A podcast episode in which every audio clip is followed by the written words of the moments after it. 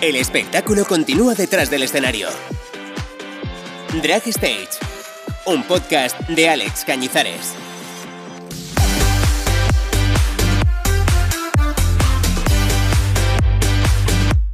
Hola amiguis, perdón por esta ausencia que se ha alargado más de lo debido, pero es que literalmente de un día para otro todo me ha cambiado. Mi día a día sobre todo y bueno, pues he necesitado tiempo para organizarme y, priorizar muchas novedades, pero sobre todo una falta de tiempo que al final pues no me permite grabar ni editar y no quiero que nada salga mal. Así que a partir de ahora, si todo sale bien, debería de ir bien. Así que tendremos temporada hasta el episodio 20 que se terminará. Pero bueno, hasta eso todavía queda mucho. Hoy vamos a hablar del drag king, un arte que no es una moda nueva, aunque quizás sí que ha podido evolucionar de alguna manera que las drag queens o las drag queer. Pero el travestismo también ha sido performado por las mujeres a lo largo de la historia. Desde el siglo XVIII ya podemos encontrar información sobre aparición en el teatro o en el propio Music Hall británico. Y vestirse de chico no ha sido solamente un placer, sino una estrategia recurrente que siempre ha estado ahí y que muchas mujeres han usado para poder entrar en espacios donde no se les permitía, entre los que los más frecuentes solían ser los estudios. También se han burlado las leyes con el único sentido de alcanzar la igualdad. Todos conocemos, por ejemplo, la historia de Lisa y Marcela. Hoy en día, la mayoría de los drag kings performan la masculinidad o representan las corporidades masculinas justamente para luchar contra el patriarcado. En España tenemos incluso un colectivo drag king que pretende reunir a todas las personas interesadas en este arte, dar visibilidad y luchar contra los roles de género establecidos. Dentro de este colectivo está Marcus, transformista y músico, que ya actuaba en el cabaret queer y otras obras de teatro clásicas antes de ser el rey. Detrás de él está Melissa, enfermera y artista, que ha conseguido ser un referente en la escena drag y que además reivindica la pluma bollera. Gracias por venir, Marcus. Nada, un placer. No Gracias para. por invitarme, no, no paro. No para, no para, no para. Sí, la verdad es que es todo bastante eh, eh, torbellino, ¿eh? Pero estoy encantada, la verdad. Así que un placer de, de cuadrarnos este hueco, es que nos ha costado un poquito, Sí. es verdad. Un desastre yo con mi nueva rutina, pero bueno, poco a poco. Fenomenal. ¿Cuál crees que es el éxito de Marcus? El éxito de Marcus. Buah, qué pregunta más difícil. No es difícil, o sea, el Ah. éxito lo tiene, entonces... Yo creo que el éxito no lo estoy como viviendo como tal, en el sentido de que ah, creo que no soy muy consciente em, de la presencia o de todo lo que em, estoy consiguiendo. Sí. Trato un poco de ser amable conmigo y, y decirme cosas bonitas, pero sí que es cierto que como ha sido todo tan eh, desconocido, Total. yo voy eh, a tientas un poquito eh, sin parar, ¿no? Como bien hemos dicho al principio, pero he tenido muchas crisis, muchísimas, desde el inicio, porque yo lo descubrí y fue como, wow, esto es lo que yo quiero hacer, claro que sí. Pero mm, decía, ¿por dónde empiezo? ¿Qué hago? ¿Esto me va a llevar a algo? ¿Sirve de algo? Eh, ¿Voy a conseguir algo? O sea, como que era, ese algo era como Claro. una cosa indefinida, ¿no? Pero eso lo, lo digo como algo, no tenía un, un objetivo concreto. Entonces eso dificultaba un poco el, el atreverme. Claro. Hmm. Y tampoco hay tantos referentes como para poder decir, no sé, este ha sido un caso de éxito, este ha sido lo que quiero hacer, esta es la, el sitio donde quiero actuar. Tampoco Claro, hay ese sí. referente que diga... ¿Cuáles eh, son los pasos? ¿no? Claro, a Hmm. dónde quieres ir. A mí me llama mucho la atención, eh, y me da redundancia, pero me llama mucho la atención la atención que recibe. La cantidad de prensa o eventos que deciden hacerte partícipe y demostrando que la diversidad es posible dentro de la comunidad. Sin embargo, fuera del mundo digital o de las acciones del marketing, el drag es parte y esencia de la mayoría de los bares o clubs de, de nuestra comunidad. ¿Por qué ahí no hay tanta presencia? Am, yo creo que una, eh, hay dos mundos. Está el mundo de la comunicación y luego está el mundo... Mi mundo. Eh, efectivamente.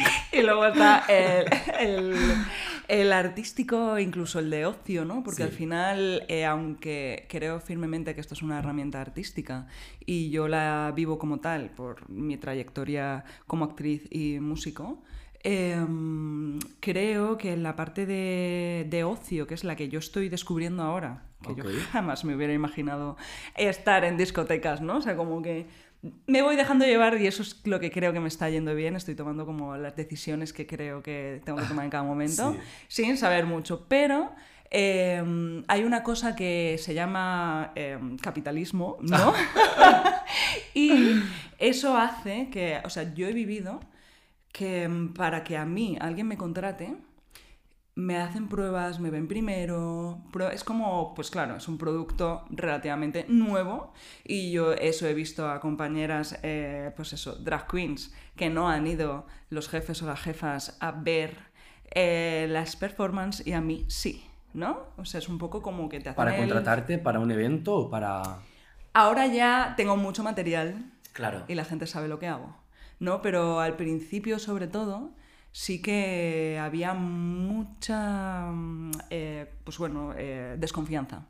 Yo lo llamaría porque al final están invirtiendo. Te, te- Claro. te contratan, invierten, eh, piensan en un público que está acostumbrado a X, ¿no? Entonces, claro, de repente meter como una variante nueva, mm, bueno, yo lo- ese es mi, mi punto de vista, ¿no? Yo lo he vivido así.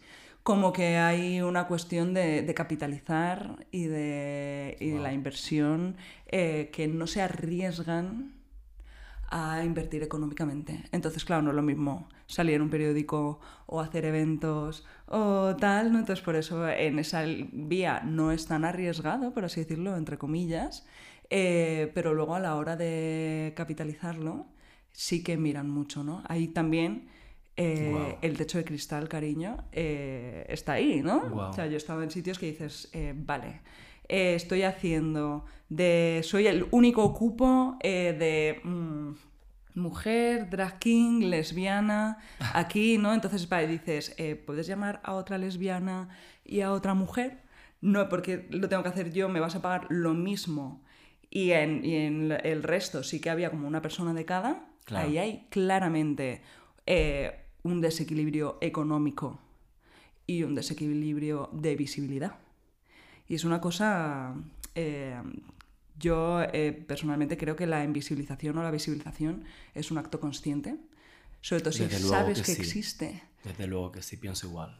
Porque si no sabes que existe, vale, yo me creo que no sepas. Yo tampoco sabía que existía, ¿no? O sea, Ya. y aquí estoy.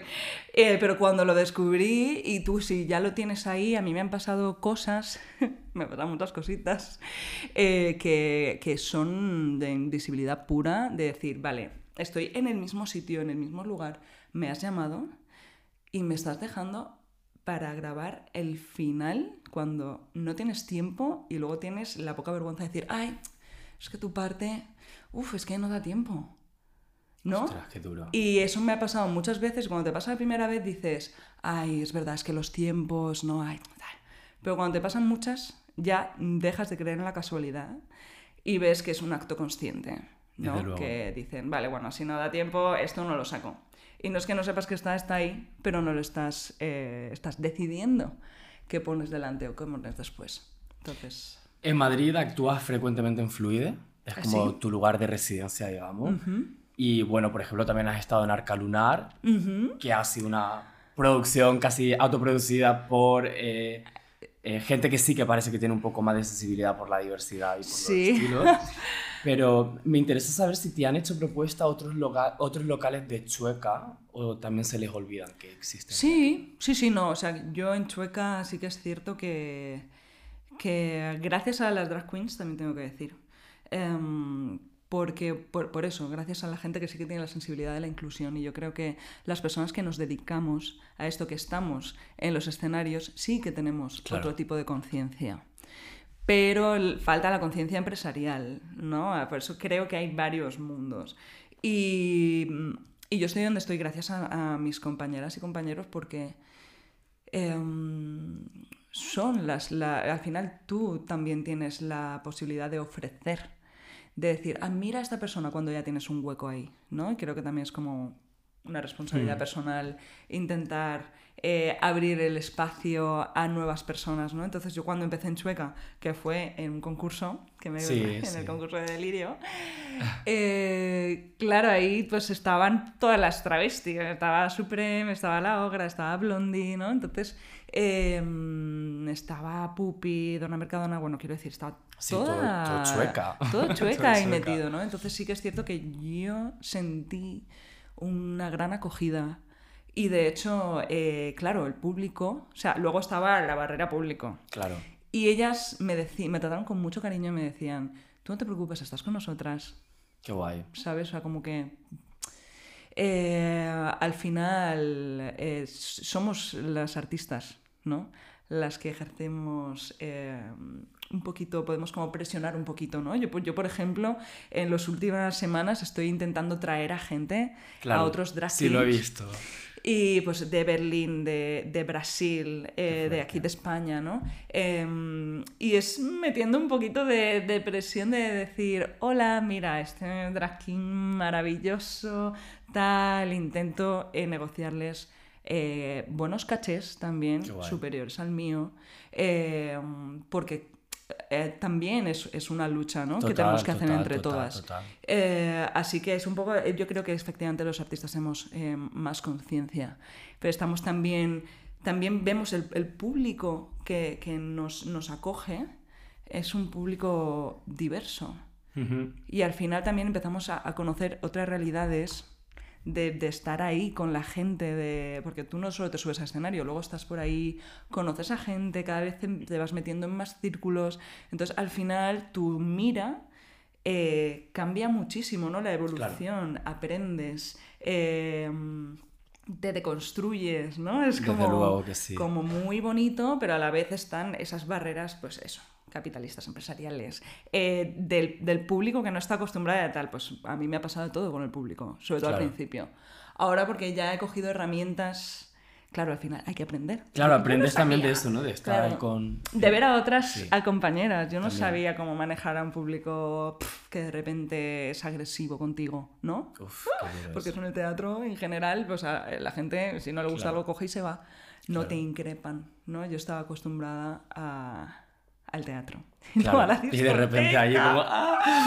Y se va borracho, que es lo peor, o sea, que además... Dificilísimo. Y entonces ahí sí que, no sé, eh, se aprende. A mí el público, por ejemplo, me ha llegado a decir al principio, me decían como, ah, pero eres una mujer. y yo sí me decían, ay, ¿te dejan actuar? O sea, ya no, ¿qué haces? What? Te dejan actuar y digo, que sí lo estamos. Pero es, ¿En serio te han dicho que sí te dejan actuar? Sí, me Eso me parece ya como eh, ya no es eh, ignorante, es que es súper hiper machista. Claro, sí, eso. Y, muchos también me han dicho, ¿no? ¿Qué, qué haces aquí? Pues es cierto que Chueca es mayoritariamente eh, gay. Y claro, entonces hay, mucha, hay muchos que me han dicho, ¿qué estás haciendo aquí en este espacio? Y yo, con todo mi coño, mm, digo, pues ocuparlo porque también es mío. O sea, como que al final te tienes que, que, plantar un poquito, ¿no? Y también ahí se ve, ahí se ven los cupos también, Total. ¿no? Hmm. En este podcast, a lo largo de, estas dos temporadas, me interesa mucho hablar sobre, sobre Chueca. Y es que muchos hacemos vida o nos relacionamos en este entorno, trabajamos o simplemente pues lo frecuentamos de forma casual.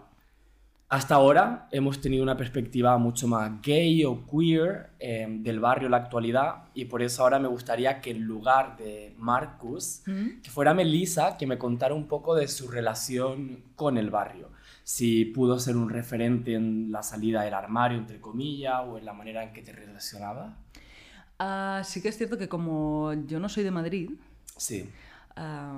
claro, yo llegué aquí con ya eh, salidísima del armario y, y, sí que es cierto que, que yo iba a Chueca todas las semanas eh, hubo una temporada en la que sí, sí que es cierto que solo habían, solo hay dos opciones. Claro. O sea, imagínate, yo llevo ocho años aquí, ¿no? Y iba a decir habían, pero eh, hay, ¿no? O sea, no ha cambiado mucho. Eh, está el escape, que ahora que ahora fluide. Em, y el fulanita. Sí. Ya. Y eso es lo que hay ahora. Bueno, también el truco era un poco... Sí, es verdad. era un poco, pero bueno, sí, que Truco, había de todo. Sí, pero sí, sí. es verdad, es verdad, es verdad. Sí que es cierto que hay sitios donde hay un ambiente más variado Sí. y hay sitios donde menos. ¿no? Claro. Entonces, como que al final también juegas un poco en esa mezcla. Yo creo que al final es guay estar todas, ¿no? Y todos Claro. en, en un espacio. Los barrios usualmente llamados como LGBT o barrio rosa son barrios que se diseñan en torno al ocio y disfrute del chico homosexual. O sea, Hmm. no solamente Chueca, por ejemplo, el Soho de Londres, ahora mismo solamente tiene un bar, que es el She Bar. Aquí tenemos lo que acabamos de decir, Fluide, tenemos eh, Fulanita. Y en comparación, un barrio que se supone que LGBT eh, no me parece nada equitativo. No hay bollera. Las hay, hay muchas bolleras. pero- ¿Y por qué? Entonces no entiendo. Claro, creo que hay una cuestión eh, que ya es um, que se replican eh, actitudes y, mm, y maneras de hacer de que están en la sociedad en general. O sea, Sí. la sociedad en general es como mega machista. Eh, mira, yo lo comparo mucho con lo que pasó con la chocita del loro. Uf, Claro, es como el público general, socialmente, es el hombre. Y es que el colectivo LGTB no es una cosa que esté alejada de la sociedad, que la gente haya socializado de manera distinta, ni qué tal. Se repiten los mismos patrones de comportamiento Desde y luego. tenemos las mismas ideas. Porque es que hemos nacido y nos hemos desarrollado en, en ese, en ese cultivo, ¿no? Entonces al final eh, dices, ay, ¿qué pasa? Pues es que está pasando exactamente lo mismo. No hay...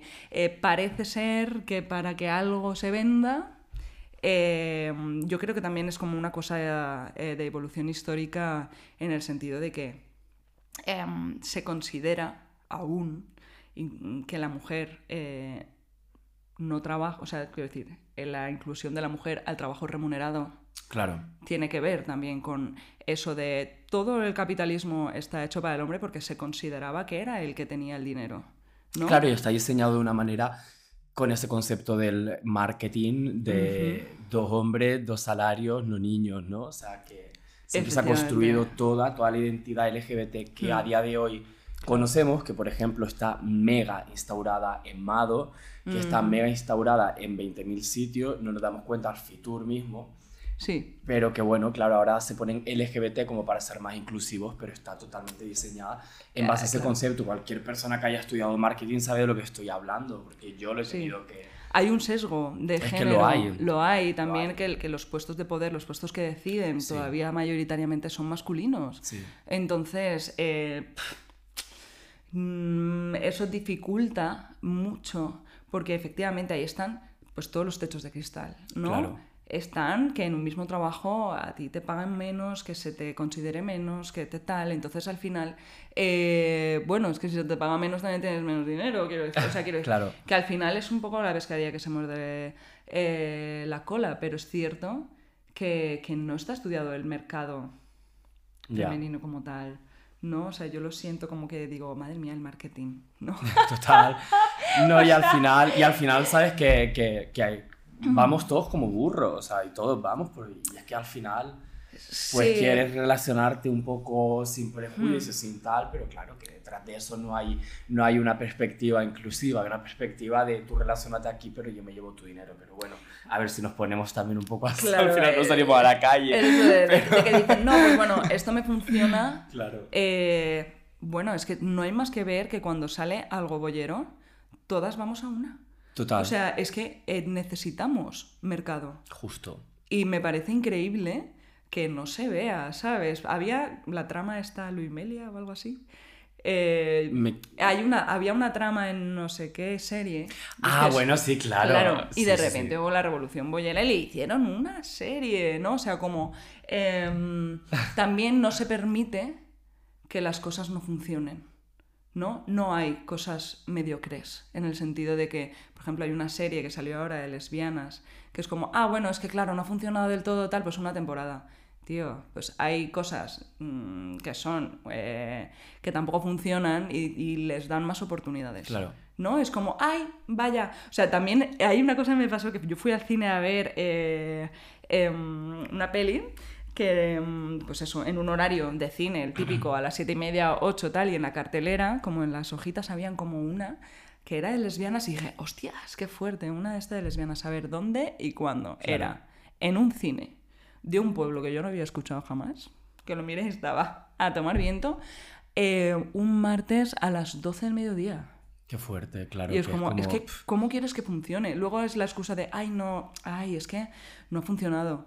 Tío, eh, no ha funcionado, vale, en- muy entre comillas, ¿no? Bueno, y luego tenemos también la otra parte de, por ejemplo, eh, cuando, cuando ponen una película de temática LGBT, Hmm. nunca lo hacen antes de las 12 de la, de la noche. O si lo hacen es porque es como una trama mm, como mucho muy romántica, pero como hay una, una escena de sexo y dice, vale, pueden haber cuerpos desnudos, puede haber escenas de sexo heterosexual en cualquier prime time, Hmm. Sí. en el momento que son, por ejemplo, dos chicos o dos chicas, eso no aparece en prime time. Claro. Porque el sexo LGBT es perverso, el sexo hetero- heterosexual está permitido. Efectivamente. Sí, al, al final eso son decisiones que Sí, están sí, tomando. Sí, eso son, es alguien tomando esa decisión de, de que el sexo gay puede ser después de las 12. Claro. O sea, hay una persona que ha decidido que, bueno, pues lo publicamos, pero Sí. eh, que no haga mucho ruido. Igual que, efectivamente, si tú pones una cosa en un horario, eh, hora punta, Claro.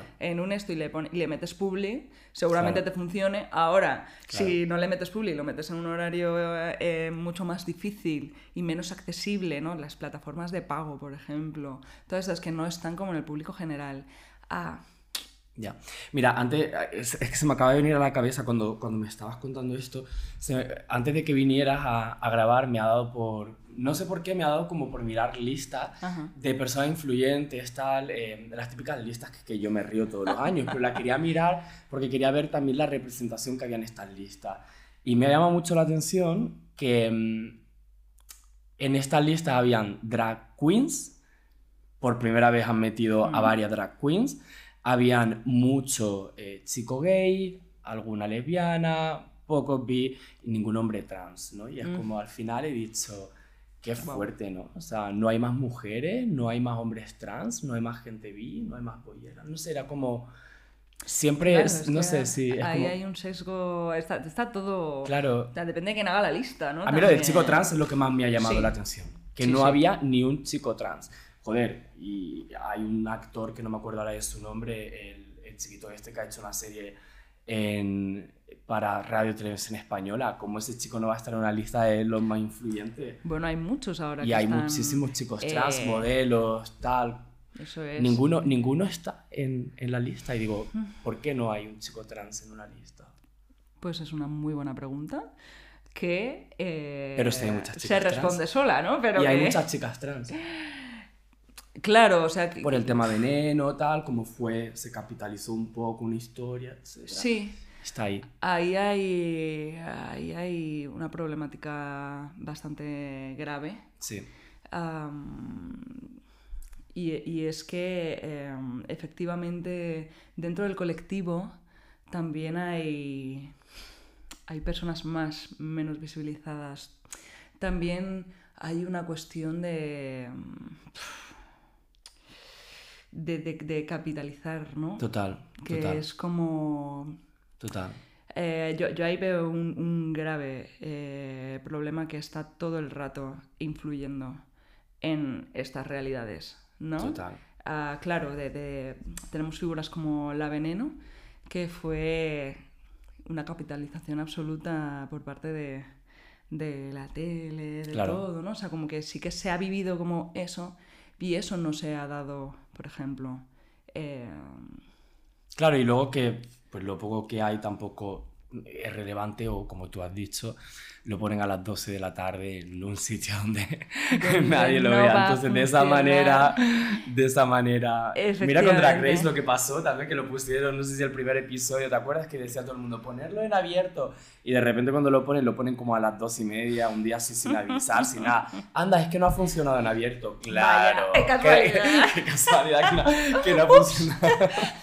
Estaba todo, vamos, fuera de lo previsto, ¿eh? O sea, increíble. ¿Qué tal? ¿Y cómo es Chueca para una mujer lesbiana? ¿Es un espacio seguro para mujeres? Creo que, que los espacios seguros no existen. Así. Esa es eh, mi, mi, opinión, eh, en el sentido de que mm, me estoy dando cuenta de que al final hay dinámicas que se reproducen en todos los ambientes y que mm, son muy difíciles de denunciar, son muy difíciles de aceptar también por, ti misma, ¿no? Y, creo que cuando se dice, se afirma que un espacio seguro, deja de serlo. ¿Sí? Sí. Porque la seguridad no es una cosa que tú digas esto es seguro, se construye. Y tiene que haber una acción comunitaria. Entonces, si yo estoy en un espacio seguro, que están todo el rato diciendo que es un espacio seguro, y a mí me pasa algo, es más difícil que yo lo denuncie.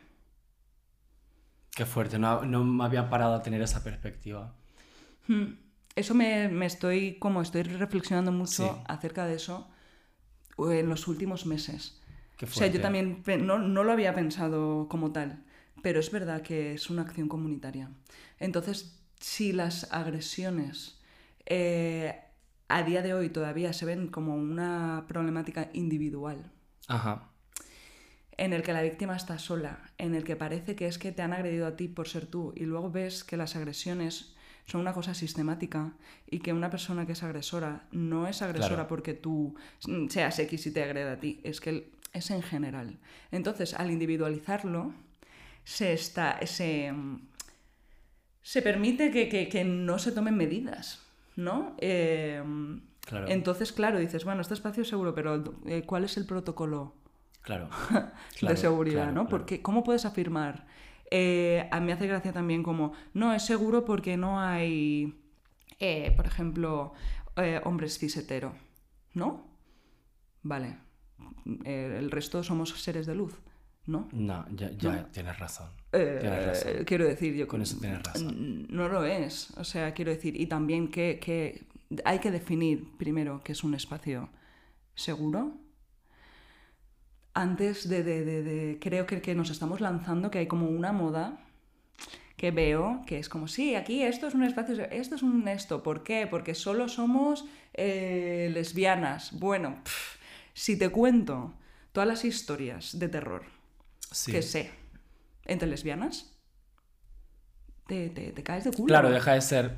Sí, al final tienes razón, ¿eh? me, estás haciendo, me estás haciendo replantearme muchas cosas. Pero bueno, es que eso es lo bonito, ¿no? El tener una opinión que vaya cambiando, creo que es lo chulo, ¿no? Y sobre todo al conocer diferentes puntos de vista. Yo creo que cuando hablamos de espacios seguros, sobre todo son espacios, o sea, yo lo que entiendo en un espacio seguro, eh, en el, un espacio en el que cada persona pueda ser totalmente libre, sin ningún tipo de condicionante. Evidentemente tiene que haber una seguridad también, ¿no? Yo, por ejemplo, sí que es verdad que cuando alguna vez he hablado de, de espacio seguro en Chueca, me refiero a un espacio seguro para la comunidad LGBT en el que se te proteja un poco de la agresividad que puedas recibir del exterior, porque recordemos que por Chueca han marchado nazi. Entonces. Sí, sí, totalmente. Pero, por ejemplo, yo cuando salía por, por Reino Unido iba a muchos sitios underground, me he movido mucho por los bajos fondos hmm. y ahí sí que me he dado cuenta de lo que significa. Y, y, por eso estoy reflexionando ahora conforme hablo con lo que me estás diciendo. Y sí que es verdad que ayer el sentimiento era más colectivo, porque no eran solo unas normas de aquí eh, yo qué sé, pues no permitimos esto, no permitimos lo otro, o sea, que sí que está bien como protocolo. Claro, de tienen que haberlo. Claro, si tú de mm. repente una de las cosas que están puesto en la lista ves que falla, la denuncia de esa persona se, se va fuera. Claro. Sí que es verdad que había un, sentimiento comunitario porque en los clubs donde yo iba, tú podías poner dinero en mm. un bote mm. para que las personas que se sintieran inseguras de camino a casa, personas trans racializadas sobre todo, pues pudieran, le pedían un Uber. Entonces, como, eso me parece como un sentimiento muy comunitario de me da igual o en mi entrada pagar dos euros más o un euro más para, para, para saber que sí, para saber que la persona que salga de hmm. aquí, que ha venido a un sitio underground, que pueda salir de la manera que le apetezca, mm, me da igual el estado en el que esté, pero que llegue a su casa sano y salva, o sano, o sane, o lo que sea. Claro. Sí, eso va más allá del espacio Eso va. seguro, ¿no? Eso es como un poco La protección. la protección ahí. A lo De mejor sí que está la palabra comunidad y sí que está la palabra colectivo. Porque a mí me falla mucho, ¿no? Eh, me, me choca eh, que, Sí. que se hable del colectivo cuando no hay un sentimiento real. Claro. O por lo menos desde mi experiencia. Yo al final sí que la noto más o menos porque estoy un poco metida en, en casi todos los ambientes. Yo empecé en un ambiente gay, luego Claro, en un claro, ambiente boyero, luego- o sea, como que sí que... eh, pero por eso mismo veo es- esas barreras que hay. A mí me han llegado a decir en locales de, ah, vale, sí, te contratamos. Y digo, ah, qué bien, porque así a lo mejor vienen más lesbianas. Ah, no, no queremos lesbianas. Y digo, ah, ok, yo soy What? lesbiana. Sí. O sea, por eso me choca esto. Bueno, es que aquí... Madre Yo mía. si no, para el o día sea, que hable, yo voy me- a monetizarlo, ¿no? Hablando de capitalismo. me- o sea, Pero- a ver, no sé por qué me sorprendo, porque Mm, ¿sí? historias de estas he escuchado 20.000, pero es que me parece tan heavy todo, es que me parece tan fuerte. Lo es. Entonces, claro, es como si, si en los espacios, ¿no? O sea, por ejemplo, eh, por eso digo que, que- ¿qué es un espacio seguro, ¿no? Claro. Porque hay veces que dices, no, es que yo en este espacio, eh, pues eso, no dejan entrar a mujeres, porque claro, el, el espacio está constituido para que solo haya tal o aquí igual, ¿no? O sea, se están hablando como un poco de, de esta eh, segmentación más que a lo mejor proteger X, Claro. ¿no? Eh, entonces por eso tengo, estoy reflexionando sobre ello. Sí que es cierto que creo que Chueca es un espacio mucho más seguro Claro. en el que tú te puedes ir como te dé la gana. Eh, es cierto que, que- que, también hay una cosa eh, de, de turismo capitalista en el que hay... No solo está el colectivo LGTBI y eso Claro, es hay- bonito también. claro, claro. ¿no? O sea, como que esa diversidad también existe ahí. Sí que es cierto que eh, cuando sales de ahí y te vas a otro espacio, Eso es. notas la hostilidad, ¿no? Ahí es donde ahí es donde yo marco la diferencia de espacio seguro, Claro. que posiblemente sea conformarse con muy poquito, pero yo me di cuenta Hmm. que cruzando la Gran Vía o pasando de Fuencarral, Sí. las cosas son diferentes. cosas son muy pero ya sales un poquito más para los barrios de fuera y son incluso más. O sea, vete a Ponzano, vete a mm, Moncloa, vete a...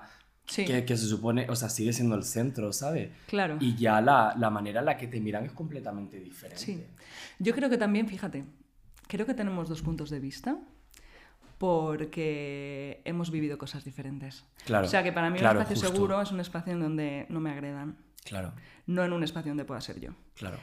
Total, total, total. No, no, no, no, no, no, desde tú no luego. has vivido esas agresiones. Desde luego, desde luego. Que entonces, o sea, me parece súper guay estar hablándolo Sí. así y es- estar como dándome cuenta, ¿no? De estos puntos de vista, de por qué para ti un espacio seguro es, eh, por ejemplo, poder vestirte como quieras y ir maquillado. Y para mí, un Es espacio que seguro. no tener una agresión, es que es no evidentemente. sufrir una agresión, ¿no? Pues porque O sea, heavy, wow. Es muy heavy, no, no, no, Sí, por sí. supuesto. Y, y yo creo que, que, que, que esto que, estamos ahora mismo hablando es parte de un poco cuál es o cómo debe ser la evolución de nuestra comunidad, Es de escucharnos y de decir, hostia, yo sé, y además que yo lo sé, yo siempre digo que yo tengo un privilegio porque tengo un passing más normativo que un, no sé, en cualquier situación puedo hacer uso de él para que... o sea, Entras a en un código. Claro, puedo entrar en Sí. ese código de decir, oye, o a lo mejor paso delante de alguien un poco así, el, el ¿sabes? Ya, yo El- el también, ¿eh? entrecejo, tal. Sí, sí. Y como que puede haber un poco más de, de passing, pero yo soy consciente, por ejemplo, y por eso me cabreo tanto cuando, cuando hablo de los espacios seguros y tal, porque para mis amigues no es así. Claro. Para la peña no binary que conozco y tal, no es así. Sí. Gente trans, mujeres, cuando van solas. O sea, yo lo sé, Mm. yo sé este privilegio, pero yo sí que considero que, que esto es eh, Hay- lo que hay tenemos que, hablar. como Hay que comunidad. hablarlo, sí, porque es que yo, por ejemplo, voy a contar una historia muy reciente de eh, unas amigas que estaban en Barcelona en una fiesta muy eh, popular gay y ellas se estaban besando y fue uno, un gay, a pegarles. Les separó y le dijo que eso ahí no se hacía. Y el ambiente era, a mí me pasaban fotos, era pues bueno, pues, eh, pues todos, pues la típica fiesta, todos sin camiseta, todos tal. Y dices, tío, ¿en serio estás agrediendo a dos lesbianas? Qué o sea, fuerte. es heavy, es, Es muy heavy, heavy, ¿eh? muy heavy, y ¿eh? de hecho cuando, por ejemplo, eh, abrió Fluide, que eso estuvo cerrado, hicieron una reforma y tal, y no sé qué. Claro, yo ahí ya estaba trabajando en Chueca. Y yo eh, escucho y observo y me acuerdo que había un debate que era como, ah, ya, otro, ot- van a abrir un, un sitio de, de lesbianas, que era como... Pero si solo "Eh, hay uno. si solo hay uno. era en plan de, ¿por qué te molestas? O sea, había como una cosa que a mí me sorprendió muchísimo. Y era como, claro, es que ahí, eh, mm, claro, porque ahí solo, solo van a entrar, a ver si no nos van a dejar entrar y tal, y no sé qué. O sea, si tú vas a Fluide, hay de todo. Hay de todo y yo siempre me siento tan Sí que es cómodo. cierto que hay veces que sufrimos agresiones, que hay, hay temporadas que yo no sé qué pasa, pero sí que, por ejemplo, vienen muchos eh, hombres hetero y... eh, claro, mí- está la sexualización de la lesbiana, que eso es otro temón. Y a mí me llamaron misógino cuando dije lo de las despedidas de soltera. me dijeron que era misógino, pero las despedidas de soltera, y esto no, lo- no es que yo me lo inventé, o sea, esto es todo lo que me está comentando la gente que trabaja en Chueca, es que cuantas más despedidas de soltera hay en Chueca, más hombres heteros vienen a Chueca. ¿Qué pasa? eh, Que deja de ser seguro para nosotros como comunidad, deja de ser seguro para las mujeres en su propia libertad de querer estar disfrutando. O sea, es que al final eh, es complicadísimo, es muy complicado. Sí, pero a mí lo que me, me llamaba más la atención de esto era como que hay veces que sí que se toman medidas de decir, vale, pues en esta temporada que estamos viendo que está pasando esto, ok, no entran eh, tíos, sino van acompañados Pues de parece- amigas o de tal. Y que se criticara eso, como qué fuerte, es que claro, no quieren que entren. Digo, Cari, una cosa es que, además, que vosotros tenéis un montón de sitios 2000. eh, y, y no es porque te- vayamos a ir a agredirte, sino es una cuestión de privilegio. Justo. Y otra cosa es estar protegiéndote de una agresión. Total. Son dos cosas totalmente distintas. Pero fíjate qué, qué visión tan diferente, ¿no? Porque, por- o sea, yo es que siempre tiendo a la comparativa con, con Reino Unido. Y es que en Reino Unido, por ejemplo, lo más normal es que te preguntaran, ¿sabes a qué fiesta vas? en plan, ¿has estado aquí antes? En plan, como que hacen tres, cuatro fiestas, oh, uy, perdona, tres, cuatro preguntas el portero. Y ¿Ah, como sí? te veía la cara así de perdido, te echaba a la calle. ¿Qué dices? Sí, yo donde iba era un... Es que además flipa. Era de lunes a jueves un, un club de striptease. Oh my god. Y el viernes, el viernes era una discoteca de maricas. Bueno, de maricas no, era una fiesta supuestamente de maricas, pero eh, eso era eh, un striptease drag race, porque estaban allí todas, Sí. íbamos montadísimo, de repente yo que sé, había gente muy montada y, y había de todo, había mujeres, hombres, personas trans, non-binary, era como de todo y era una libertad absoluta de que nadie se metía con nadie, de qué tal, pero claro, en la puerta eh, no te dejaban entrar. Por ejemplo, en Heaven, en GAY, en los sitios más de sojo, como vayas muy pedo, tampoco entras para que no tengas comportamiento. Me refiero, yo Claro. creo que Yo creo que, que la seguridad pasa por Claro, ahí de decir, claro. hola, eh, tú puedes eh, ser un- o sea, saber a qué fiesta vas y, y aceptar Claro. eso. Ahora, si vas a, a incordiar y a molestar, o sea, quiero decir, hay de todo en todos No, claro, los te sitios, preguntan lo de la ¿no? fiesta para ver si, si Claro. eres LGBT. Sí, y si no eres. LGBT, a lo mejor, pues no entrar. Y a mí me parece, lo siento muchísimo, pero lo que decíamos, tienes 400.000 bares, Claro. vete con tus colegas o me voy con mis colegas a otro sitio. Sí, Si yo sé que la, la seguridad se Claro. va a alterar de alguna manera. efectivamente. Sí, o sea, ahí sí que es cierto que... Ah, que, que está... Es, es, es un- como lo que estamos hablando antes de los espacios seguros, sí que es cierto que hay una, un- una población que hace Sí. que esté más o menos segura ahora. Eh, también hay que cuidar esa Claro, seguridad de claro, dentro del claro, colectivo, ¿no? O sea, porque no está asegurada como tal. Por ejemplo, lo de mis amigas que se fueron a esta fiesta. Es que esto me gay, parece... ¿No? Eh, eh, pf, yo qué sé, qué decir. Pero esta hostilidad luego no, no- es, es muy difícil que te la encuentres cuando tú vas a un sitio de, de bollera. Sí, Esa hostilidad no te la vas a encontrar. Efectivamente, los- o sea, a mí me encanta eh, actuar, o sea, yo por ejemplo cuando actuaba en otros locales, que era un ambiente eh, absolutamente cis-gay, Sí. ah, pf, hostia, yo he salido llorando, ¿eh? Es que fuerte, heavy. Algunas veces son muy, muy mal educados. sí. Pero no porque me dijeran nada o porque tal, sino simplemente porque están delante del escenario, se giran. Creo que es una cuestión, pues efectivamente, de, pues, de todo el sesgo de socialización, de tal, te están mirando con cara de palo y luego te dicen, ay, me encanta, y dices, Cari, ¿puedes sonreír un poquito? Apláudeme, dame una, uno. Un que, me ayuda muchísimo. Total. También es cierto que la cultura drag, eh, por todo lo de Drag Race, Claro. Parece que es que ves siete temporadas de Drag Race y puedes estar eh, haciendo de jurado. ¿Quién dijo, quién dijo? No, fue, no sé si fue Samantha Hudson o quién fue que dijo, ahora todas las maricas de Malasaña son Michelle Visage. Pues, Sí, ¿no? claro, o sea, de repente es como, eh, cariño, es como si tú de repente eh, ves Masterchef siete temporadas y te vas a un restaurante a decirle al chef que, mira, mm, por, porque has visto un programa Total. que está, es un programa.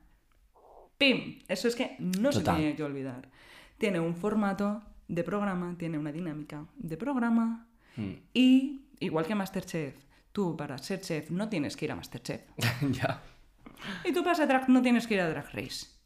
Eso es fundamental. O sea, Sí. al final el trabajo consiste en, haciendo la comparativa, en tú hacerte tu menú, que la gente se lo quiera comer. Claro, ¿no? justo, no es que además sí. Vas, esca- dices, pues mira, me- un localito, ¿no? Con mi clientela fiel. Con mi salami. Por ejemplo, ¿no? Salami a la plancha, salami, eh, vuelta y vuelta, ¿no? O sea, como... A ver quién se lo come. Sí, es un poco eso. Y sí que es cierto que al final, o sea, los programas, pues como Masterchef, hacen que, que es, un, es un puente, es un trampolín. Más bien, no es eso. No es Claro. el trabajo. Claro, Tú ves eso. O sea, el trabajo del día a día es muchísimo más duro. sí. Infinitamente eh, más duro. Y no tiene que ver con eso. Tú no tienes por qué. eh, ah, o sea, depende de, de cómo quieras enfocarlo, ¿no? O sea, eh, hay restaurantes de sushi y hay restaurantes de paella. No tienes por qué saber hacer sushi si tú tienes un restaurante de paella. Claro. Es que no. Y si te gusta comer sushi, te vas a comer sushi. Tú no puedes ir a un sitio de paella y pedirte un sashimi de salmón. Porque no hay. Claro. Es que es verdad, entonces a mí me toca mucho las narices porque es como, eh, yo por ejemplo, no he visto, yo eh, no he visto Drag Race. Bueno, yo te quería preguntar por Drag Race después. Pero ya hemos entrado en Pero jarana. bueno, sí, yo Pregúntame, pregúntame. No, no, no, no, no. Yo quiero que tú te sueltes y que tú te expreses porque me encanta que las cosas fluyan, fluide. Fluide. Esta noche, si es martes cuando estás escuchando esto, estoy en Fluides Café Chueca. Pues es que mm, al final, por ejemplo, pues es eso que yo he visto. Yo vi cuando descubrí el drag, que fue porque mis compis de teatro eh, hicimos una obra que queríamos eh, hablar sobre drag, y dije, oh, vale, voy a ver qué es esto, voy a- y ahí descubrí el drag king y dije, ok, pues yo soy esto. Sí. Eh, pero me dijeron, tía, tienes que ver una temporada, aunque sea una temporada. A mí es que los formatos televisivos no me gustan. Entonces, eh, lo tienes clarísimo. sí, o sea, no me enganchan. No Claro. veo la tele. Yo Claro. no tengo, o sea, no veo la... Yo llevo años sin ver la tele. Entonces, claro, no, no, mm, no entro dentro de ese marketing porque mm, me parece, o sea que además yo veo eh, la, la trampa en todos los lados. Estoy viendo el guion. Entonces, como no me engancha porque estoy viendo el guion, pues me aburre. Claro. Eh, entonces, claro, yo vi la temporada 6 Ahí, qué buena. para eh, enamorarme de Ador Delano. Yo también. Pero Eh, enamoradísima, mi crush enamoradísima. toda la vida. Le amo. Yo y también. luego vi la 9 para ver a Sasha Velour y la primera temporada de Drag Race España. Ok. Mm, La segunda no la he visto. Vale.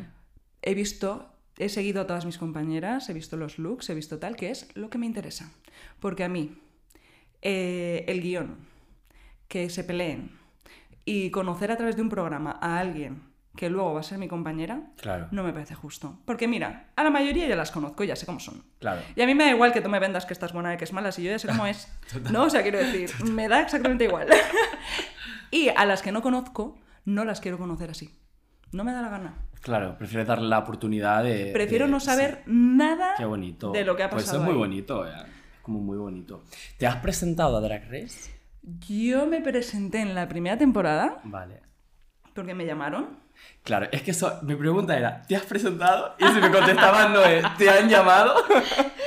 Mira, yo cuando salió, o sea... Qué fuerte, no, no, no, pero qué fuerte que te hayan llamado, me parece muy, o sea, Sí, súper. O sea, de hecho... súper, ¿eh? Claro, yo cuando me llamaron, fue me, me preguntaron, ¿te ibas a presentar?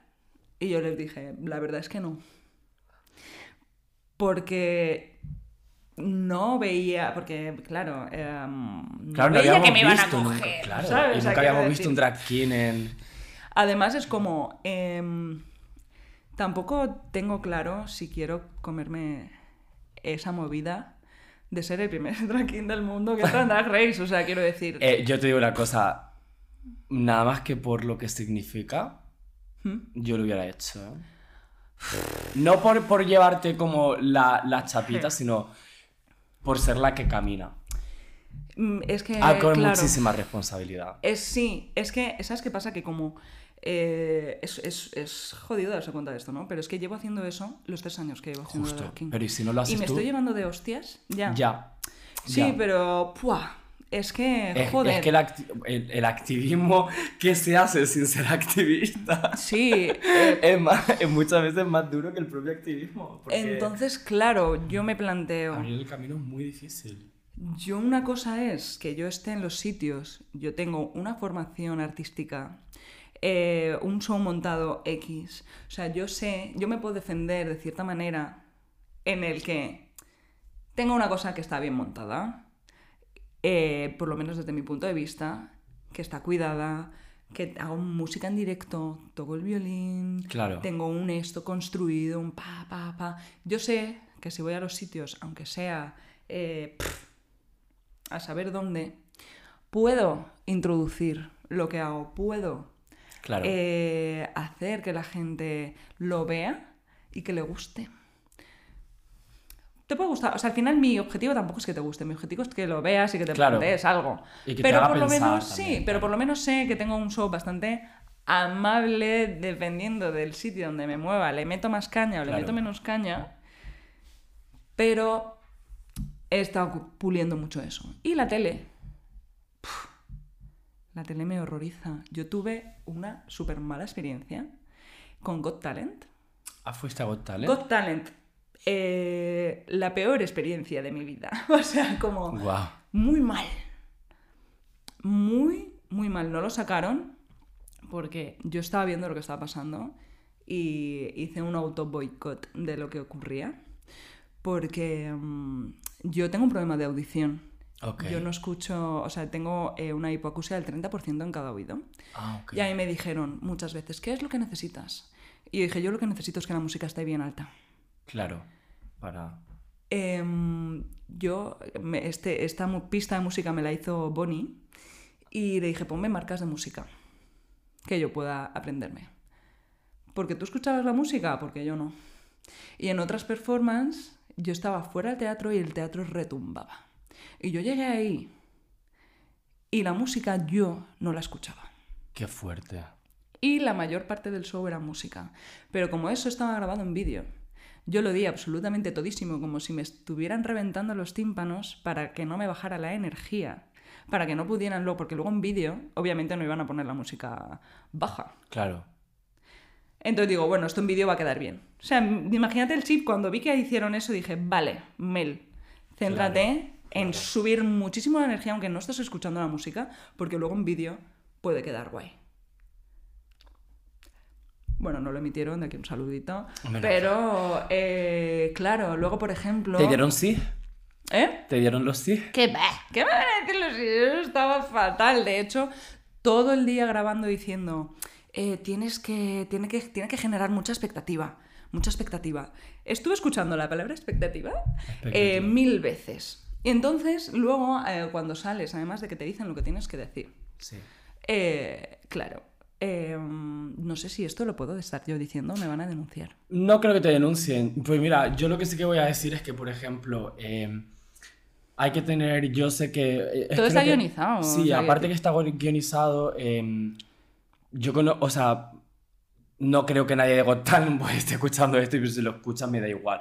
Pero, por ejemplo, hay una persona a la que llevaron para ridiculizar, para que la gente se ría. Esa persona está en un, en, ha estado encerrada ahora mismo en un, en un centro psiquiátrico. Me refiero, a veces hay que tener un poquito de cuidado.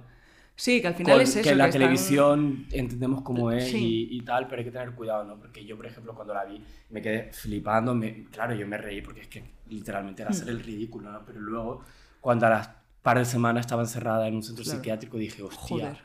Hostia. Sí, es que es eso, que yo, por ejemplo, pues lo vi, ¿no? Que estaba escuchando lo de eh, expectativa, expectativa. Y lo primero que me dijo Risto fue como, no has cumplido la expectativa. Y yo, vaya, por vaya. Dios, eh, vaya, eh, no me lo podía imaginar, ¿no? O sea, como que también es cierto que yo mm, estoy muy agradecida de haberme enterado de que existía el drag king con 28 y no con 18. Claro, pues hubieras Porque las hostias que me estoy llevando, si me las llego a llevar con otro, en, con otra mm, camino de vida, es que mm, es que duro. Y, lo, lo, que estoy viendo yo con Drag Race, por ejemplo, no me fío, sinceramente. Claro. No me fío. Y por eso no me presento. Porque no sé qué imagen quieren dar. No sé si quieren ridiculizar o no el drag king. No lo sé. Ya.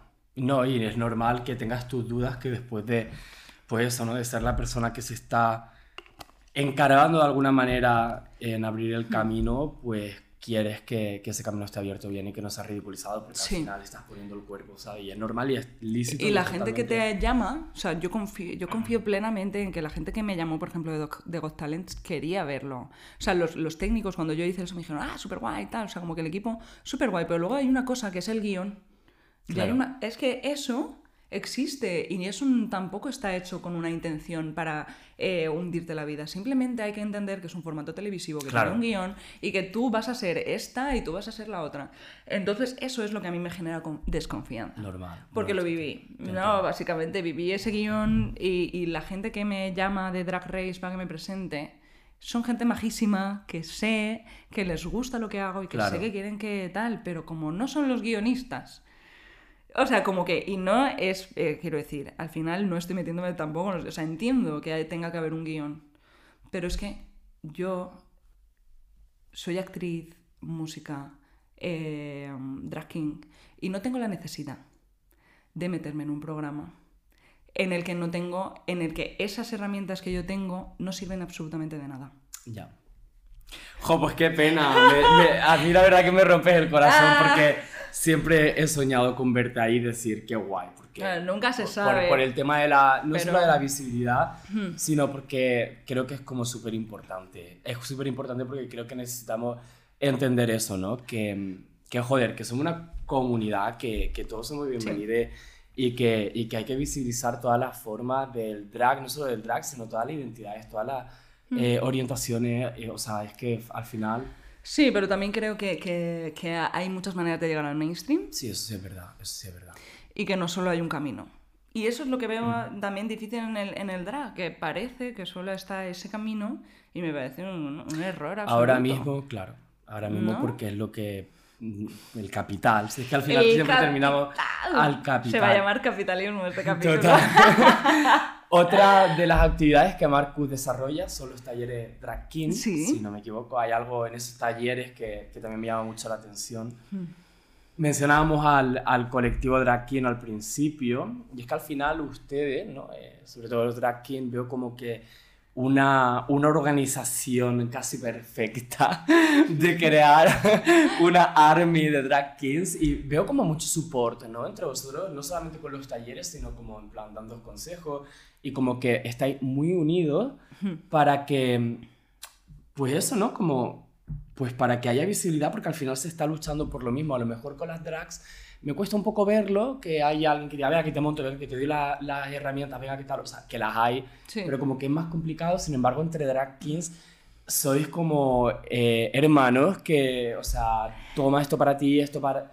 Y, y me llama mucho la atención ese, ese compromiso y esa, y esa mm, red que habéis engranado.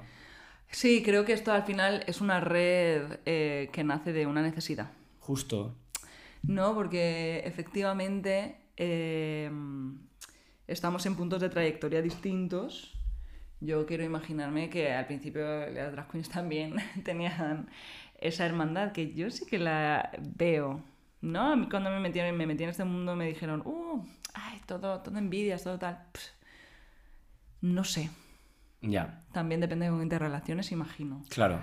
Pero sí que es cierto que eh, Sara Rodríguez, que es la que hizo la plataforma de aquí en España, ha hecho un trabajo impresionante. Porque al final el trabajo desde la sombra es lo que marca la diferencia. Ajá. Buah. De la sombra y ahora que está siendo más visible, pero también está haciendo drag king, porque tal, estamos trabajando de una manera más visible juntas. Pero sí que es cierto que ha hecho todo el trabajo de redes, de comunicación, de conseguir entrevistas, de...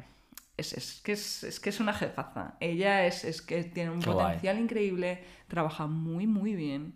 Y entonces, gracias a eso, o sea, claro, tenía, cuando solo tienes la parte Claro, yo solo hablo mucho con ella en plan de, que ella me enseña mucho a, ver más allá de lo que es mi, plano artístico. Mira qué sonrisa tan bonita. Claro, porque sí. Mira los ojos, qué bonito. Em, es que eh, la amo mucho, ¿no? O sea, como que, al final llevamos tres años trabajando juntas y, me, hemos aprendido mucho la una de la otra. Yo le doy como somos un gran equipo porque yo le doy como un valor artístico que he estado desarrollando en muchos años y ella le da un valor social, comunitario que ha estado desarrollando muchos años. Y unir eso es magia, ¿no? Entonces, claro. al final los talleres, por ejemplo, eh, hicimos uno el fin de semana pasado y yo soy muy... Em, ¿Cómo decirlo? que me gusta mucho trabajar y entonces yo no tengo necesidades básicas como comer o ir al baño en el sentido de que llevo una temporada sea, desde que descubrí el drag por ejemplo, que no para. muy a saco, durmiendo cuatro horas, eh, intentando compaginarlo, quiero decir que también cuando hay veces que dicen, ah, no, mira qué suerte, estás en todo, digo, no, Cari, de suerte nada. no tengo eh, vida. no quiero romantizar el no dormir, pero eh, lo he hecho. O sea, de hecho ahora estoy como dilatando un poco mi vida y es que yo a las cuatro horas me despierto. Porque llevo tres años durmiendo cuatro horas Qué al día. Fuerte. Porque era como, ¿cómo aprendo? Yendo a ver los shows. ¿Cuándo son los shows? Son por la noche. Yo me levanto a las 6 de la mañana, me da igual. Me voy a ver a todas mis travestis todos los días. Wow, eso sí que es vocación, ¿eh? Es que no hay otra. Desde mi punto de vista. Esto me lo dijo la Blondie, ¿eh? Me dijo, ve a ver shows. Porque le dije, tío, no sé por dónde empezar. Claro. Claro, yo no podía ver a Drag Kings. Porque no había. Entonces, ¿yo a quién veía? Pues yo veía a Drag Queens y me quedaba... Eh, pues ve, mira que aunque te cueste y te pese, pero lo bonito es que va a haber gente que el día de mañana esté actuando en Chueca porque tú lo has hecho. Y habría gente no, que de hoy, de hecho ya Y ya los hay, claro, y bueno, sí, sí los hay, hay un montón, pero me refiero, si esto también pasa a un mainstream, a una plataforma o a hmm. donde sea, con todo lo complicado y con todo hmm. lo cansado y agotador que es, pero... sí, al final es como que va Es una fuente de liberación para muchas personas. Ya, eso, es como muy, muy, bonito, la verdad. Pero es eso que yo tengo esa, esa, esa dinámica de, de trabajo muy radical y entonces eh, Sara, que estamos juntas haciendo los talleres, es como más el soporte de, bueno, voy a llevarles comidita. Eh, Mel, eh, ¿has pensado en los descansos? Mm, y yo, ah, pues, pues no, pues Mel, hay que hacer descansos, ¿no? claro. sí, es como, vale, es, verdad, es verdad. no, o sea, como que em, ella tiene como toda, toda esa, esa visión de, de, efectivamente de generar un espacio. Claro. Eh, y de hecho es muy bonito. O sea, lo que más destacamos de los talleres es que, claro, hay gente que viene sola porque. Porque tú ves drag king y de repente se une en un mismo espacio gente que le llama la atención lo mismo pero que claro, como no hay, no existe, o sea, cada vez existe más, pero a lo mejor es, no tienes por qué querer salir a Chueca para poder verlo. Claro. O, ¿sabes? Como que al final es una manera de hacerlo también más accesible a otro tipo de espacios, ¿no? Claro. Y, lo que se genera ahí es que es impresionante, es que es como que, que pasan esas tres horas Ahora hemos hecho un taller, o sea, lo de las, los descansos, o sea, porque eran de nueve horas, ah. pero eh, em, los hacíamos de tres, cuatro horas y flipas con que en esas cuatro horas se genere em, esa hermandad que estábamos hablando. Esa cosa de decir, wow, somos gente que nos interesa esto, que no nos conocemos de nada, pero hemos tenido vivencias muy similares.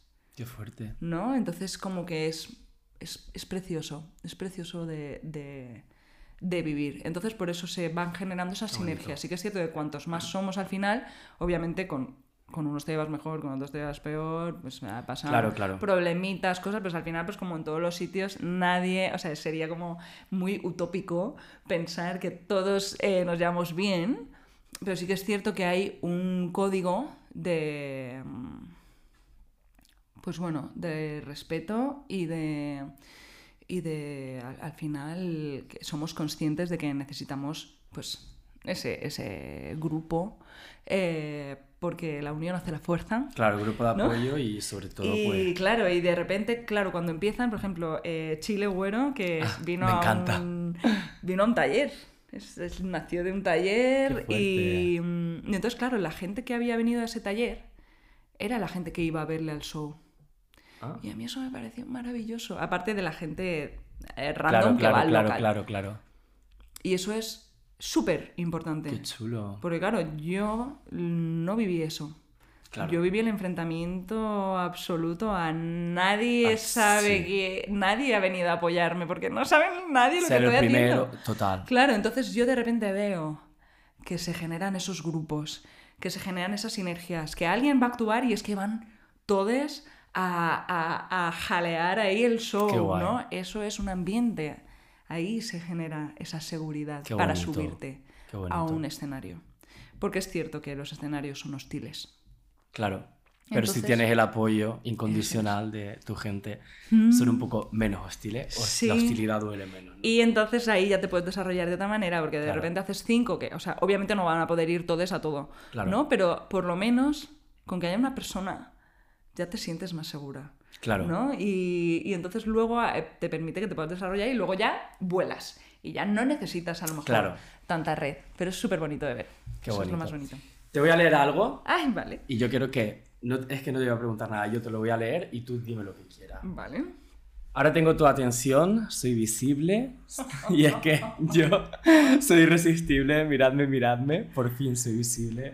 Lo que te molesta es que sea libre. Ahora que me ven, intentan despreciarme. pues eh, pluma bollera, pluma bollera. Eh, eso, es, ese, eso fue un ejercicio de cómo eh, transformar un enfado muy grande en arte. En arte. Yo lo transformo en hilo de Twitter. Claro. A mí me daban ganas de, de hacer como una publicación y decir y denunciar como eso.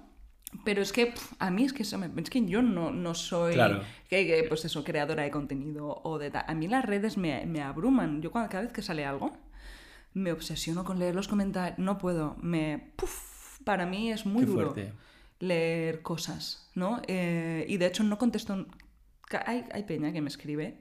No les, yo casi nunca entro en debate.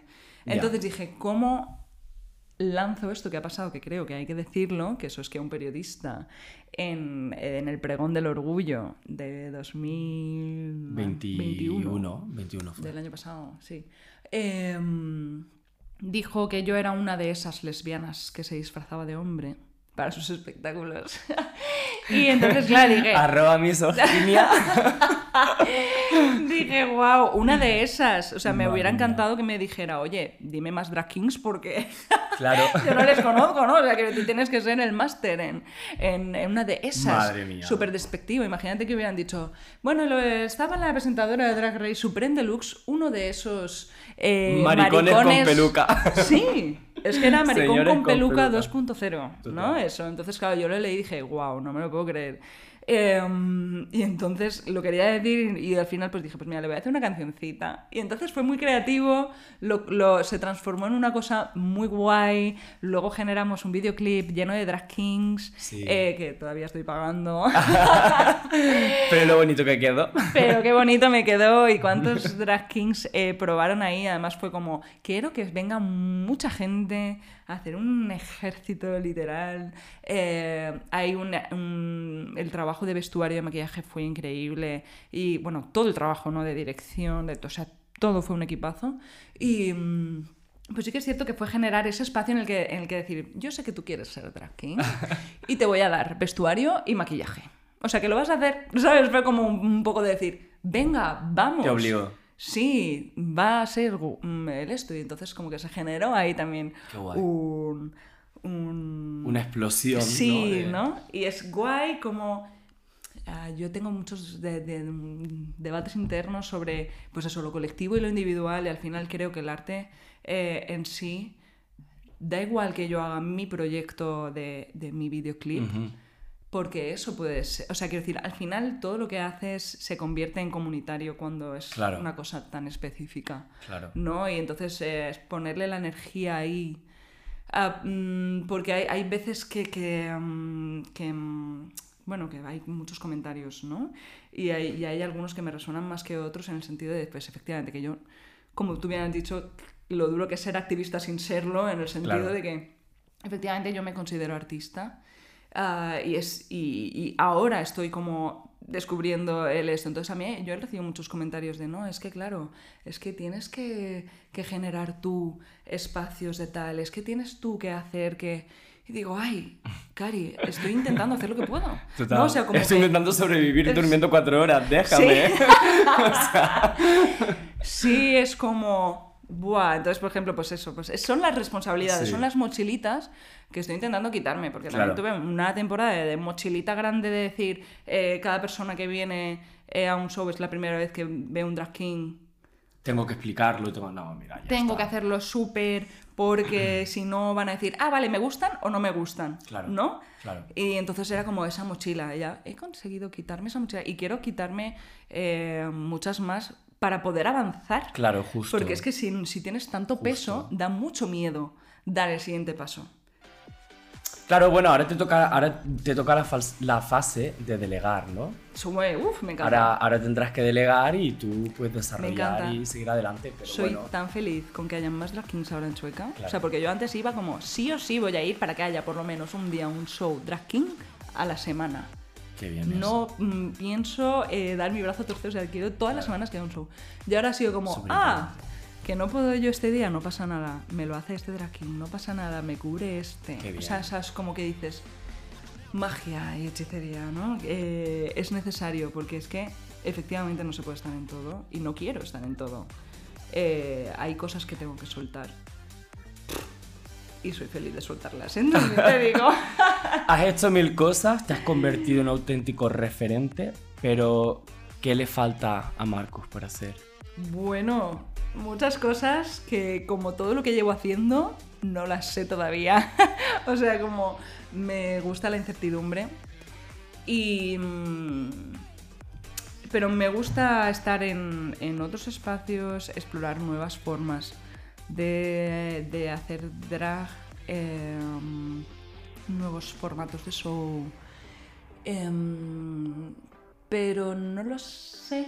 Igual que he llegado aquí sin tener como un objetivo claro de quiero hacer esto, es cierto que lo voy descubriendo por el camino y es lo maravilloso de este camino que es eh, inhóspito, pero eh, como que como no tengo una expectativa, porque no la tengo, todo lo que voy descubriendo me encanta. Todo te encanta, qué bonito eso. Es que es súper vocacional contigo, ¿eh? Ah. Es vocacional porque es que se nota que, que, te gusta lo que hace.